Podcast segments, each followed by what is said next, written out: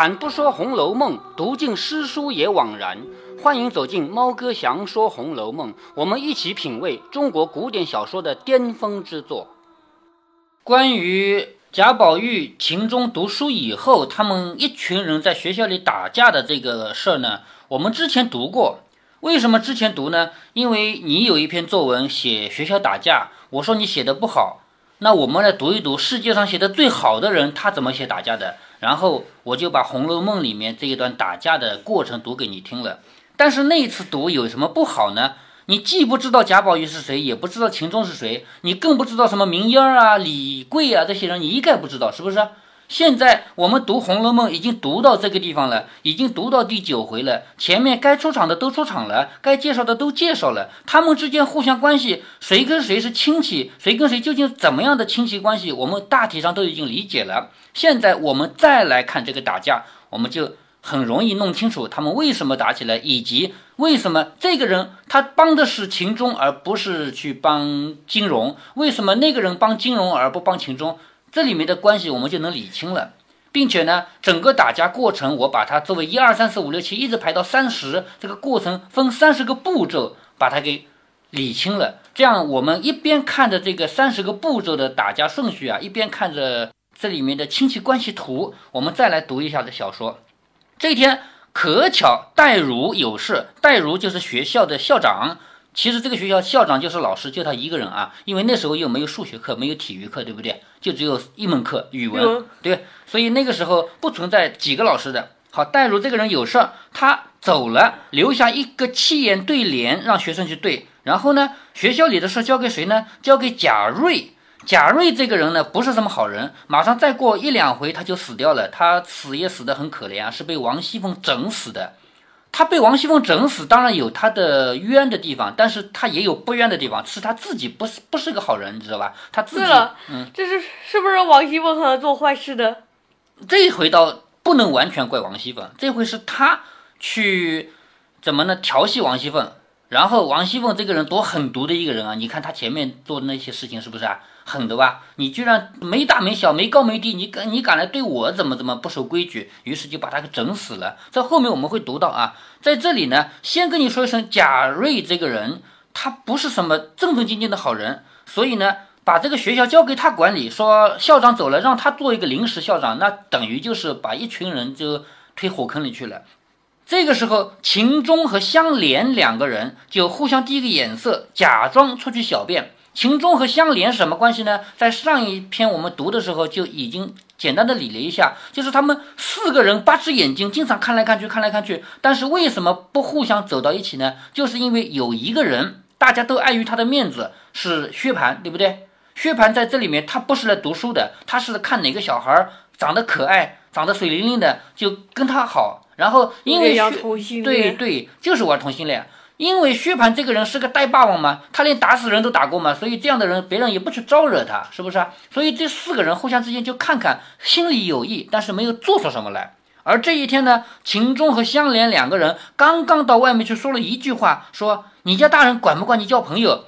然后金荣就跑出来，哼一声咳嗽，然后把他们俩吓了一跳，说你咳什么嗽啊？那个人说，难道只允许你们在这儿悄悄话，不允许我咳嗽吗？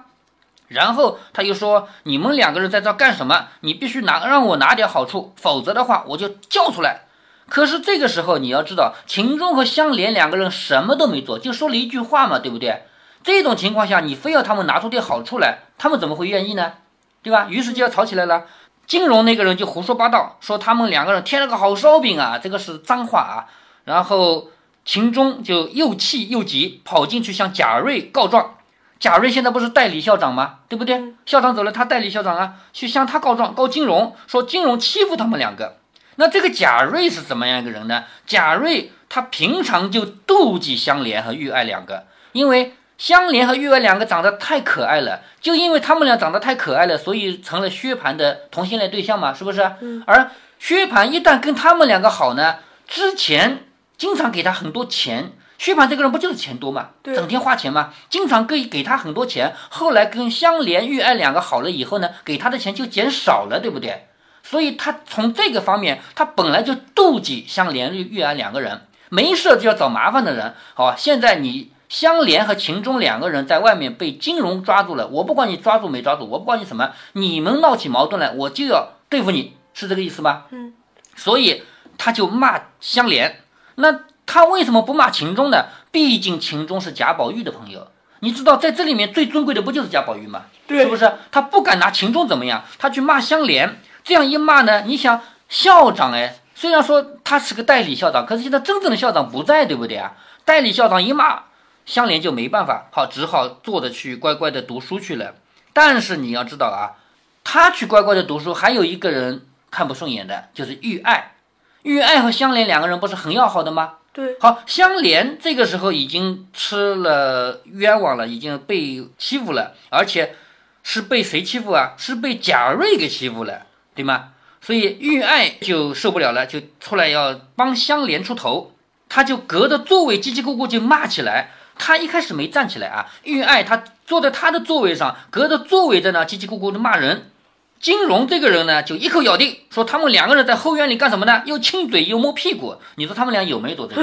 没有，没有，是不是？如果真做了这个的话，那还真说不清了，是不是？可是他们就说了一句话啊，也就是金荣这个人胡说八道了啊，说我看见了，他们两个人在后院里又亲嘴又摸屁股，而且呢是拔一根草在那儿撅，谁长短，什么意思呢？那草根根啊，草叶子抓在手里，我们拉一拉，中间要断的吗？好，如果断了以后是我手里的长呢，就是我赢了；你手里的长呢，就你赢了。那赢的人干什么呢？赢的人就是不是摸屁股吗？就是你让我摸，我让你摸，这个意思，知道吧？所以就说这个，那这个话说的就太难听了，是不是？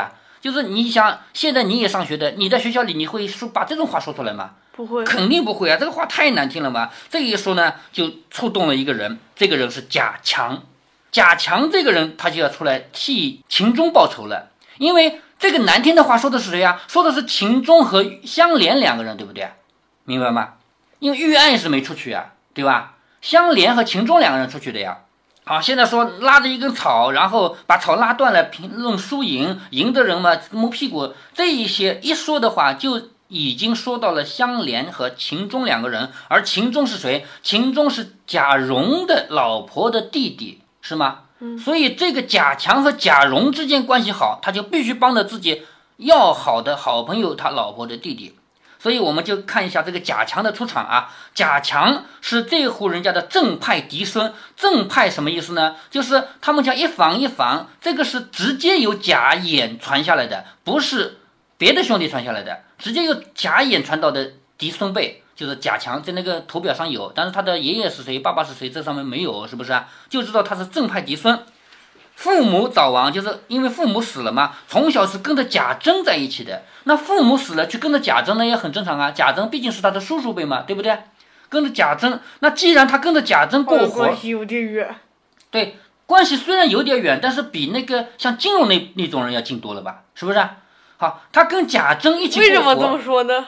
因为金融的关系，我们后面会提到，这个贾强是贾演传下来的正派嫡孙，他和贾蓉的关系是祖爷爷是同一个人，是吗？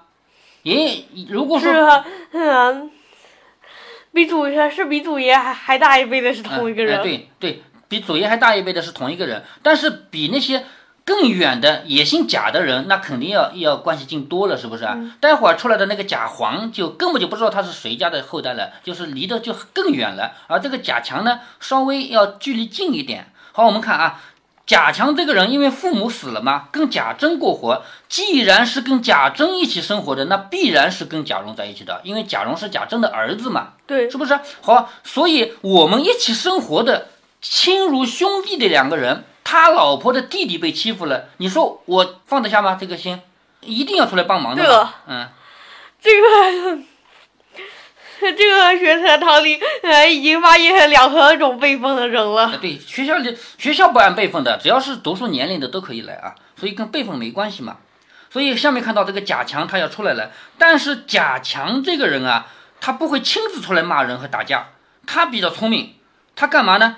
他如果说亲自出来打架骂人的话，他一定会得罪两个人，就是金荣和贾瑞，对不对？因为金荣是其中一方，就是一开始跑出去骂秦钟的，是不是啊？我如果当众跑出来，我要帮着秦钟的话，那一定是直接跟金融对着干了，是吗？这种人就属于什么？属于像李逵那种人。李逵就是啊，我们打一架，就这样的人。但是贾强不是，贾强很巧妙，两边不得罪，但是他能帮人。所以呢，他既不跟金融正面冲突，他更不去跟贾瑞正面冲突，因为贾瑞是代理校长嘛，是不是？于是他就从中挑拨，他干嘛呢？他假装小便，走到外面，悄悄地把贾宝玉身边那个最会惹事的人拿来挑拨一番，就是明烟儿。嗯，明烟儿这个人是贾宝玉八个小厮之一，贾宝玉身边八个大小厮，八个小小厮，就是男孩子仆人啊。那呃，明烟属于大小厮还是小小厮？小的是小的，就是年龄上小的啊，就是他身边八个大的，呃，四个大的，四个小的啊，四个大的其中有一个李贵，就是李妈妈的儿子，李妈妈不是他的奶妈嘛，是不是？李贵是大男孩中的一个，而明烟呢是小男孩中的一个，这个是最调皮、最会捣蛋，所以呢，你看他选人选的也对，直接把明烟叫来了，因为他最会闹嘛，是不是？好，把他叫到这边，如此这般挑拨几句，什么？他怎么说的？他就肯定是添油加醋了，肯定是说这个人啊，连你家宝玉都骂了，肯定这样说啊，要不然的话，明月干嘛这么急的跳出来呢？是不是？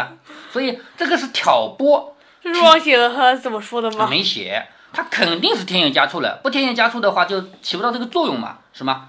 所以他把明英叫过来，跟他如此这般的挑拨几句。这个明英呢，是宝玉身边第一个得用的，也就是在贾宝玉身边的八个小时里面，他是最会闹的，又年轻又不懂事儿。啊，就是小小孩嘛，小男孩嘛。如今听贾强说金融这么欺负秦钟，连宝玉也欺负了。你看金融是这么说的吧？嗯，欺负秦钟，连宝玉都欺负，不给他个厉害，下次就越狂了，是不是？就是你这么狂，我还不给你个厉害，那以后还管得了你吗？这明烟无故就要欺负人的，就是他没理由都会欺负人，何况得了这个信息，又有贾强给住着。你看贾强说：“我帮你，你进去。”其实贾强根本就不会帮他，马上就走掉了，是不是啊？就是这种人属于点火的，把火点着了自己就走了，你知道吧？所以贾强这个人，你可以说他很聪明，你也可以说他不是好人，反正就是这个社会上这种人一定是有的嘛，对吗？所以你看啊，明月以为贾强在后面帮他呢啊，所以他一头就进来找金荣。也不叫金相公，按理说明烟是一个仆人，你再是贾宝玉的仆人，你也是仆人。而金荣是什么人？金荣是亲戚，所以如果这里面要排大小的话，贾宝玉当然最大，是不是啊？嗯。但是金荣一定比明烟大，金荣毕竟是亲戚，明烟是仆人，是不是啊？可是你看他跟金荣还那么客气吗？他直接喊姓金的。你看，按理说你能喊人家姓金的吗？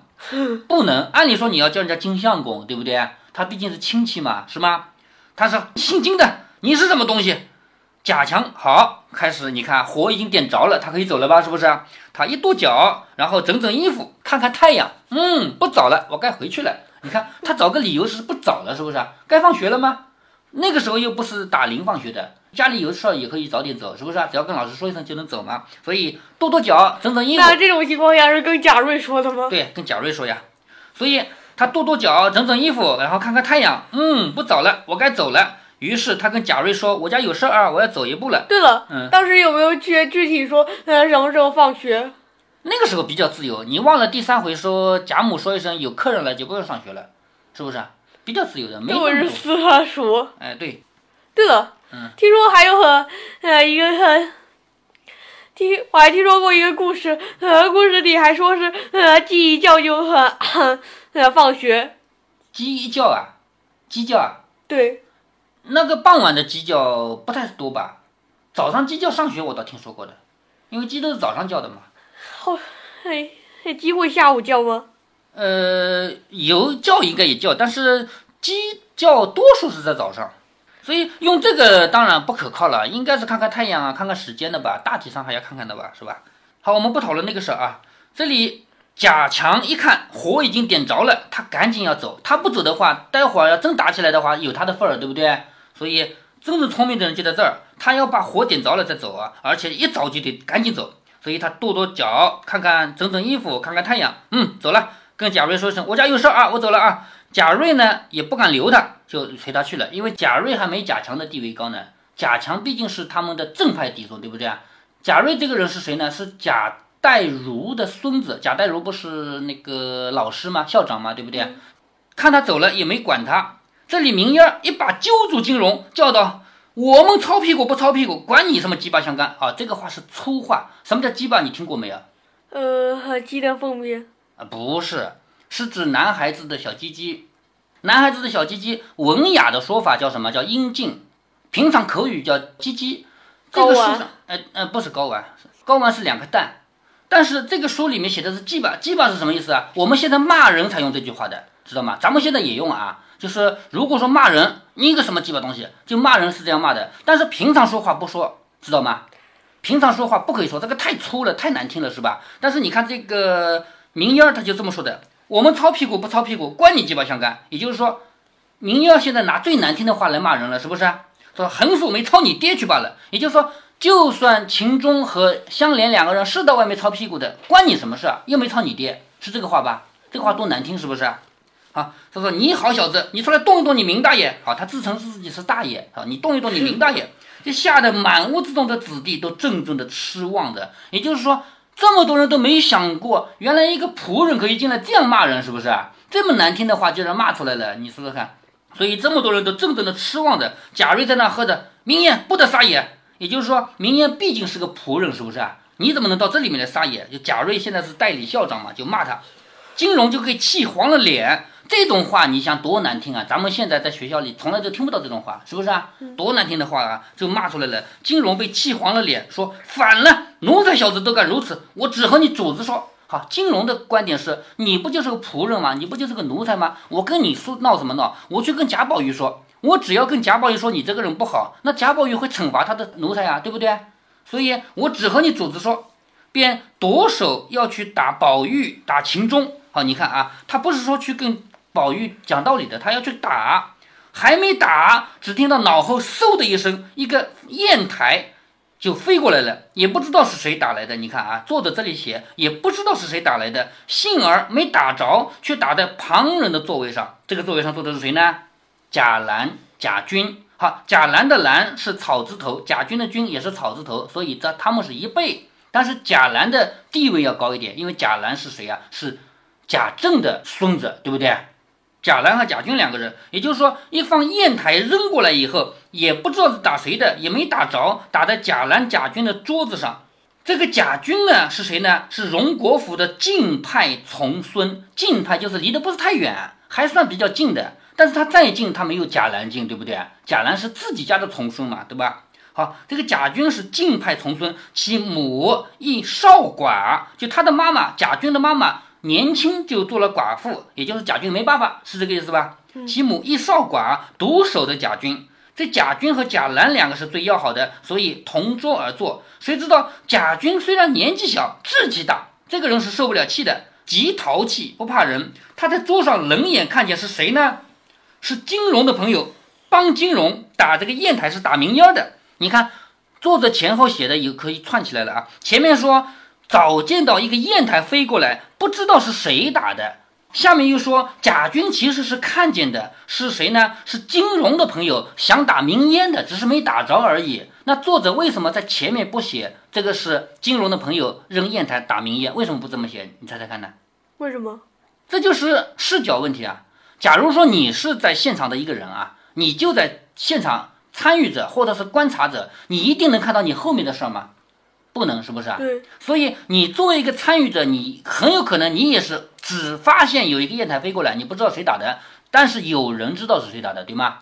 作者把自己以及把所有读者放到了现场，明白吗？嗯，我们看电影也是这样的，千军万马在打仗的过程中，那么多的人冲啊杀啊，摄像机的位置在哪里啊？就在这里面。相当于你，如果你是摄像机的话，就相当于你在这么千军万马中的一个，是不是？嗯。摄像机如果在高空一万米高空拍的话，那个你就成了神仙了嘛，是不是？所以摄像机不应该在那个角度拍，就应该在最底下，在正常的人的高度拍。所以你看别人一刀砍过来，差点砍到你，其实是差点砍到摄像机，对不对？这个摄像机的高度，嗯。我想起啊，有一部电影里边哈。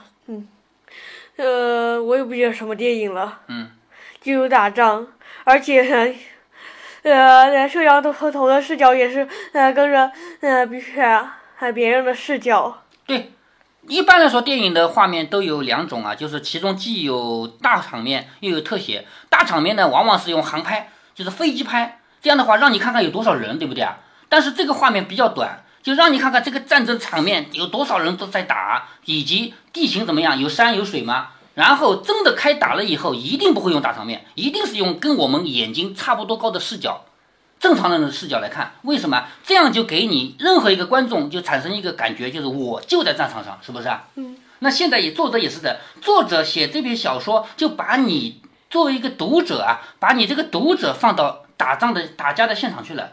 那一方砚台扔过来，你没看到是谁扔的，但是有人看到呀。下面就提贾军是看到了呀，是不是啊？是金融的朋友想打明烟儿，没打着，打在他的桌子上。你说贾军这个人。明烟儿是我们家的人吧？虽然是仆人，是不是啊？是，毕竟是我们家的人吧。而金融的朋友他打我们家的人，我是有气的，是不是啊？而且他没打，他打到我桌子上了，那我借机就可以生事儿了吗？如果说我本来就想帮明烟儿，我还不一定有理由帮呢，是不是啊？嗯。可是现在你一个砚台打到我桌上来了，那我就可以跳起来了吧？谁打我的？是不是啊？所以贾军他是抓到了一个机会出来出头，知道了吗？他本来就想帮明义儿。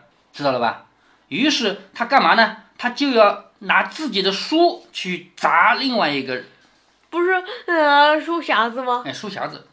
贾军他看到金融的朋友扔砚台过来，他想打明烟儿，没打着，打在了自己的桌子上。这一打呢，打了一个瓷砚水壶，把瓷砚水壶打粉碎。砚水壶是干嘛的呢？就这个砚台要磨墨，不能光有墨，还要有水，对不对？对。好，加点水再磨磨，加点水再磨磨。所以旁边有一个水壶，这个水壶里的水不能喝的，用来磨墨的，是吧？好，一打过来，把这个陶瓷的嘛就打碎了，是吧？好，一打碎了，里面的水就飞溅出来了，是吧？然后这边不是砚台吗？砚台不是也有很多墨吗？是不是啊？于是一下子墨就溅出来，溅了一书的墨水，这就是一个特写。有一部电影叫做《英雄》。香港电影啊，《英雄》是张艺谋拍的，它里面有大场面，大场面就是用航拍，一个很大的一个湖面上，三个人在打架。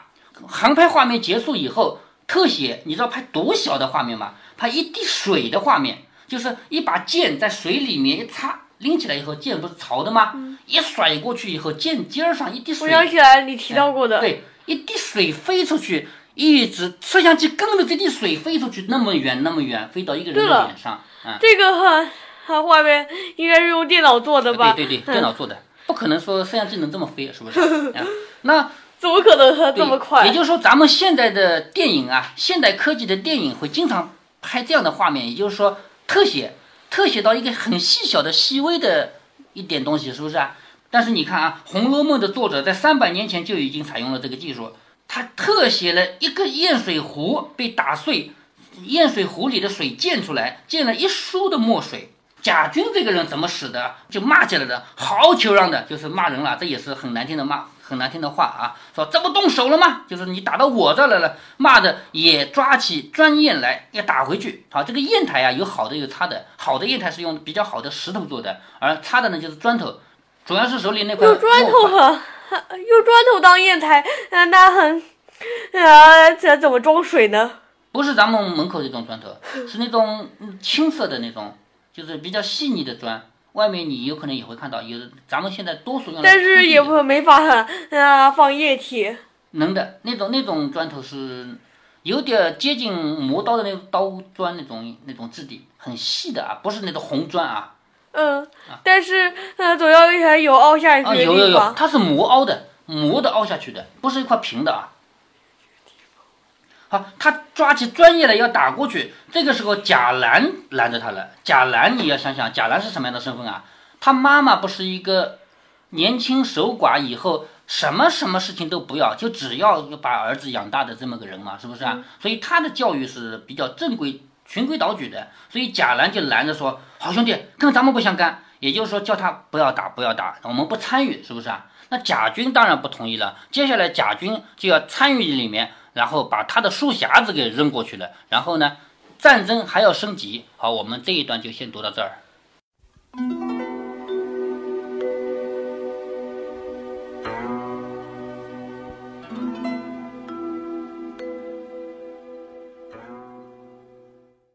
贾宝玉当年上的这个学，跟猫哥小时候上的学，从某些方面讲是一点儿没区别。贾母说了，他家的义学龙蛇混杂，什么样的人都有。现在的学校不也是龙蛇混杂吗？但是哪个是龙，哪个是蛇啊？这是永远说不清的。首先，没有哪个人觉得自己有什么错。但凡两个人打起来，你去问问看，他们都是有理由的。猫哥，我小时候因为我长得小嘛，老是受欺负的对象。我们那个时候流行一种欺负的方法，叫做“谁让你先碰我的”。下面猫哥给大家介绍介绍啊，哪位同学他想欺负我了？他伸出他的两条手臂，从我的两侧合抱过来，抱成一个圈，然后警告我说：“你不要碰我，你碰到我就打你。”如果我比他还厉害，我可以顿时把他打飞。问题是这不可能嘛？其实，如果我当时就读过金庸小说，我还可以一招把他致残。可惜当时既不知道，也不敢。再说了，这种人他也不是独自出来的，他们都是一群一群的，其中一个首当其冲，另外几个暂时只是旁观者。但是如果他们的人失势，他们会群起而攻之。所以在这种情况下，我最好的做法就是不招惹。但是。我不是被两条手臂合抱了吗？暂时没有碰到而已。那我怎么走开呢？我只能试着缓缓下蹲，比他两手低就可以走开了吗？结果我刚开始下蹲，他也往下蹲。你说这不是不讲理吗？他明明自己在动，怎么可以说是我碰了他？